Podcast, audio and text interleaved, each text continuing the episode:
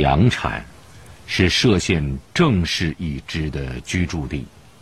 六十九岁的郑小河就出生在这里。退休后，从生活了多年的城市回到山村，他享受着熟悉的环境，迷恋夏天不用空调、冬天无需取暖的土楼生活。平日里，他一边悠闲地打理着玉米、板栗、茶叶等作物，一边整理着家族的历史。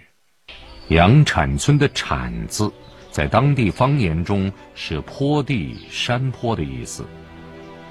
依山而建的土楼，挤在海拔三百多米的山腰上。由于交通不便，山民就地取材，以青石为地基。采用加强板夯筑的古老方法，垒起生土板筑墙体的房屋。这样的土墙房，有的已经经历了两个世纪的风雨。用青石铺成的便道，连通着上上下下密布的人家。在这个弥漫着淳朴古风的村落。无论民居的外观还是房屋内部，都极其简单古朴，少有装饰。当地人的朴素生活，都渗透在了这些器物、工具和简单家具中。随着慕名的游客不断来到杨产村，郑小河对家族来路的梳理也在不断的深入。我家的祖宗就在下面，就在岗上面。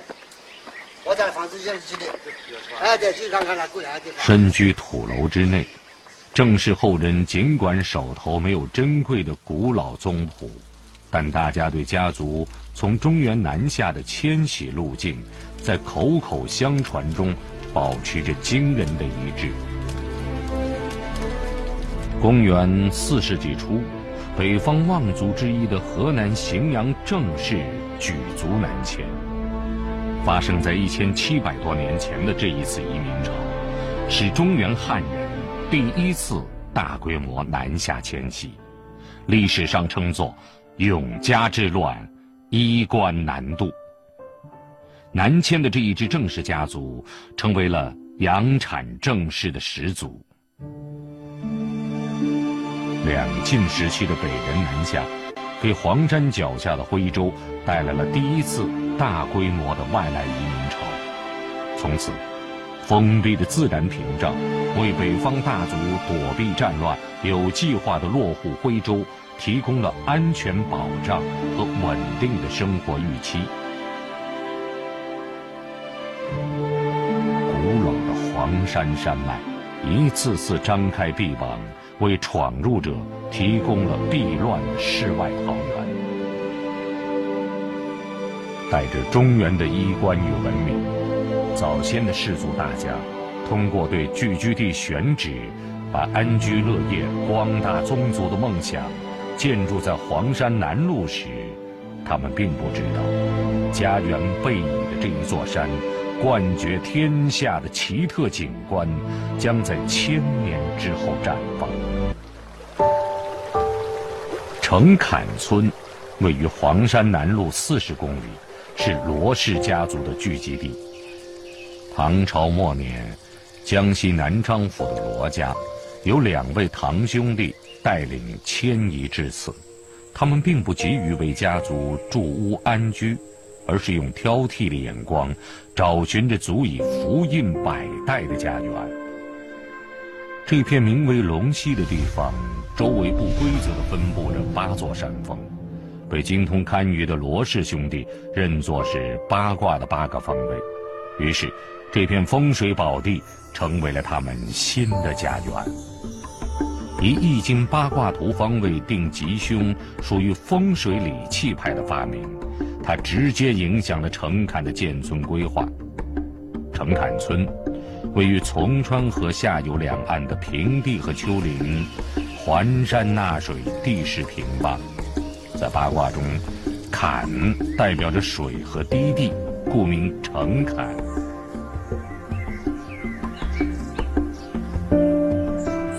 神秘风水理念的背后，注重的还是居家生活的需要。在选择枕山环水的外部空间同时，规划师精心布设了村落内部的水系系统。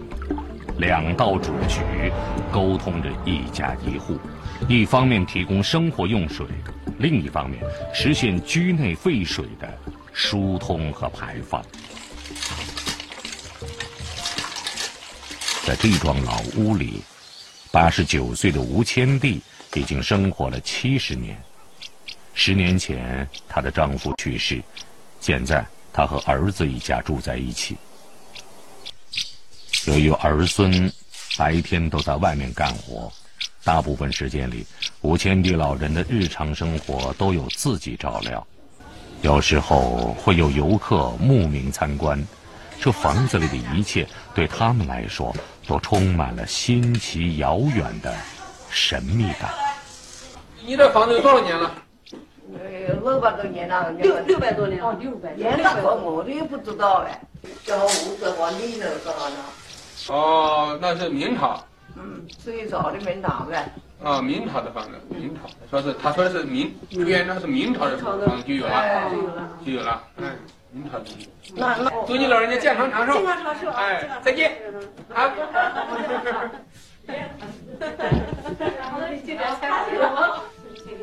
日复一日，高墙深院里的生活总是围绕天井、厢房和正堂展开。吴千娣的许多记忆也和天井相生相伴。古老的天井通过采光、透气、纳凉的功效，成为一代代人居家生活的中心。天井运用在徽州民居空间组织中的灵感，来自对祖先北方家园的记忆。当中原四合院。来到了气候潮湿、空间逼仄的黄山脚下，山多地少的现实困境，促成了这一新的建筑样式。徽州的传统民居大多是这种天井加合院的布局方式。天井连同民居中的一厅两厢、敞开式厅堂，构成了徽派建筑的基本单元。这种从自然到天井再到厅堂一气贯通的半开放的复合空间，使厅内建院，院内建厅，室内室外自然交融。高墙深宅之内豁然开朗，江水丰沛的徽州山区，水被认为是财富之源。天井的屋顶总是向自家院内倾斜。雨水从四面的房檐流入，汇集于院落中的明堂，称为“四水归堂”，以图财不外流的吉利。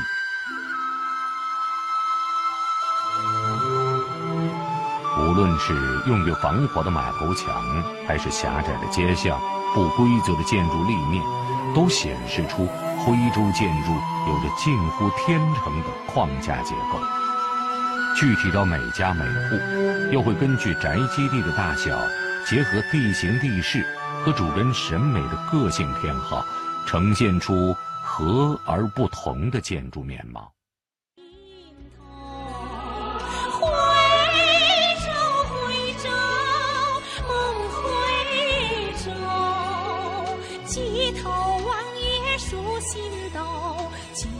与香槟阵阵愁句句相应阵阵